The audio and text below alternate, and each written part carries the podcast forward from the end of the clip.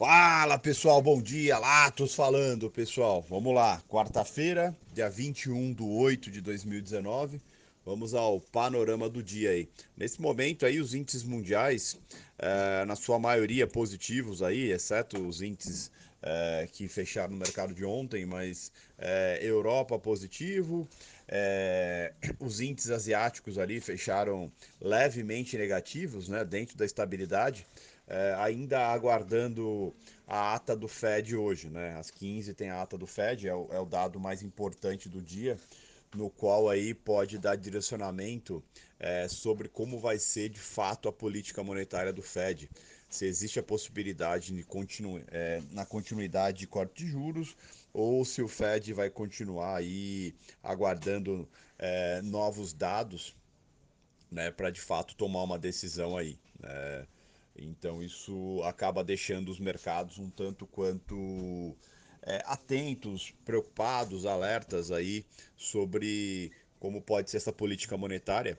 Vale lembrar que os Estados Unidos é, já vem aí ventilando possível pacote de é, estímulos aí para a economia, dentre eles aí corte de impostos, algumas coisas aí para evitar uma possível recessão né, ou para conter uma recessão, caso ela venha acontecer, apesar de o governo americano é, dizer que não, não tem recessão, não corre esse risco, mas você vê se já se toma medidas aí, e até mesmo se fala nos bastidores é, que caso tenha uma recessão nos Estados Unidos, ela vai ter um impacto pequeno, porque a estrutura dos Estados Unidos já favorece a, a um não risco disso, né? Ou então um impacto muito pequeno, tá? Então, é, essa é a posição dos Estados Unidos nesse momento. Então a gente vê aí o, o SAP 0,71 de alta nesse momento, né? Vale lembrar que o SAP ontem deu uma pesadinha, mas acabou se recuperando, está levemente positivo aí, também aguardando o Fed na parte da tarde. O petróleo está com 1,21 de alta, o petróleo que ontem saiu os toques de petróleo API, e eles vieram bem abaixo, né? Não tinha estimativa, mas eles vieram bem negativo, né? Menos 3,5 milhões de barris negativo, ou seja, é, tem uma demanda aí para poder suprir, pelo menos para voltar a completar esses, esses estoques aí. E vai lembrar que hoje às 11h30 sai estoque de petróleo bruto e Cushing, tá? Nos Estados Unidos. Então, a expectativa é que venha negativo em menos 1,889 milhões. Caso venha abaixo disso, o petróleo tende a continuar se recuperando. O petróleo que está aí a 56,80 dólares aí o, o WTI. O, o euro nesse momento está 0,05 0,05 de alta aí. O euro que a Europa tá fechou toda positiva ainda, aguardando também dados dados aí do Fed, né, da ata do Fed que vai ser às 15. A Europa que não sentiu tanto a renúncia ali do, do Conte, né, o primeiro-ministro da Itália, no qual é, estão discutindo agora se vão fazer uma formação de um novo governo, né? A legislação italiana permite isso, dos partidos lá se unirem e formarem um novo governo, ou se vão, de fato, em outubro fazer novas eleições. Isso ainda não está definido, né, mas os mercados não, não reagiram tão negativamente assim a, a saída, ao pedido de renúncia aí do Conte, que no caso aí ia sofrer uma moção aí também poderia ser retirado. Então ele preferiu sair antes de correr o risco de até mesmo queimar seu capital político ou qualquer coisa do gênero. Tá? O Brexit não tem muita novidade, né? ainda é, estão se negociando ainda se vai sair um hard Brexit ou se vai ter alguma negociação. Né? Então não tem muita coisa acontecendo, assim como China também, não tem China e Ásia ali, não tem muita coisa acontecendo. Ainda tem toda uma expectativa aguardando é, o Fed e, e, também novos dados aí referente, referente à, à guerra comercial aí, novas negociações, novas rodadas de negociações aí. Existe ainda preocupações aí com a empresa Huawei, né, sobre ela ter escritórios no Irã e de certa forma, quebrar algumas sanções aí contra os Estados Unidos, mas também nada nada muito alarmante por enquanto. Então, a situação lá é um tanto quanto tranquila, né? Quando a gente olha para o mercado externo, a situação é bem neutra, bem neutra e provavelmente só depois da ata do Fed hoje à tarde é que algo pode se definir, ou também não, né? Então é, é aguardar para ver. A agenda um tanto quanto tranquila hoje, né? A agenda internacional ali, a gente tem às 11 vendas de casas usadas nos Estados Unidos, né? É julho e mensal.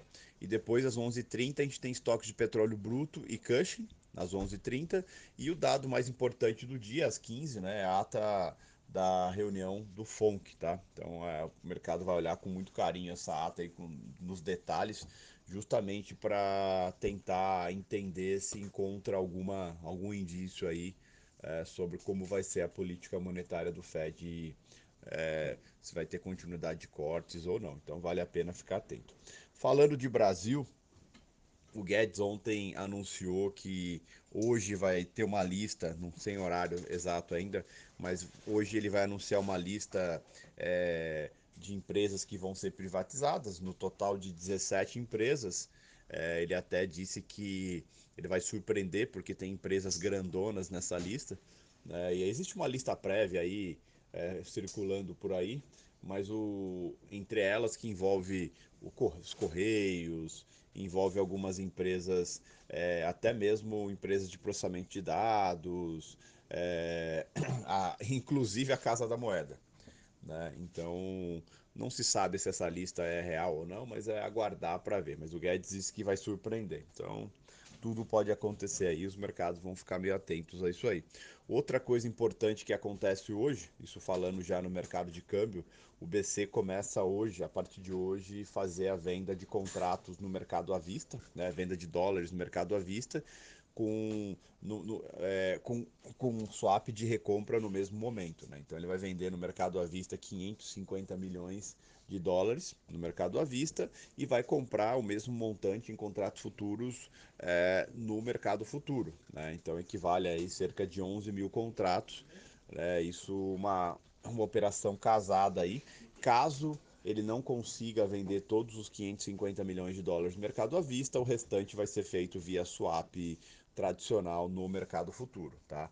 O horário desses leilões vai ser das 9h30 às 9h35, tá? Então é importante ficar bem atento aí no mercado, porque pode, como é o primeiro dia ainda, o mercado vai se adaptar a isso, pode ter uma certa movimentação, acho bem importante ficar bem atento à volatilidade aí, tá? O dia promete ser bem interessante por esse por esse motivador aí do BC estar tá intervindo aí diretamente no mercado aí para prover liquidez para quem quer sair do mercado e consequentemente está zerando aí alguns contratos de swap que vencem agora dia 1 de outubro, tá? Então vale a pena ficar atento aí às 9h30.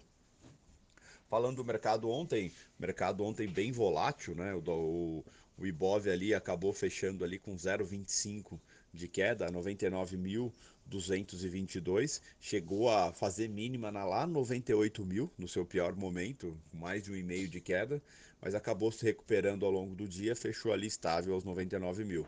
O, o dólar fechou ali com 0,55 de queda, a 4,056, que chegou a fazer mínima no seu pior momento a 4,030 30, e chegou a fazer sua máxima no 4,078, ficou levemente positivo ali e acabou fechando ali no 4,056,5 com 4,044,83 é, o ajuste. Vale lembrar que o dólar na sessão anterior, né, na segunda-feira, chegou a subir 1,70, né? Então ontem deu uma certa aliviada aí e hoje os mercados com certeza vão reagir aí ao swap do BC então, com uma certa volatilidade, vale a pena ficar bem atento. Os estrangeiros ontem venderam 12.882 contratos, estão com uma posição aí no contrato U19 em 80.765. Tá bom? Excelente dia a todos.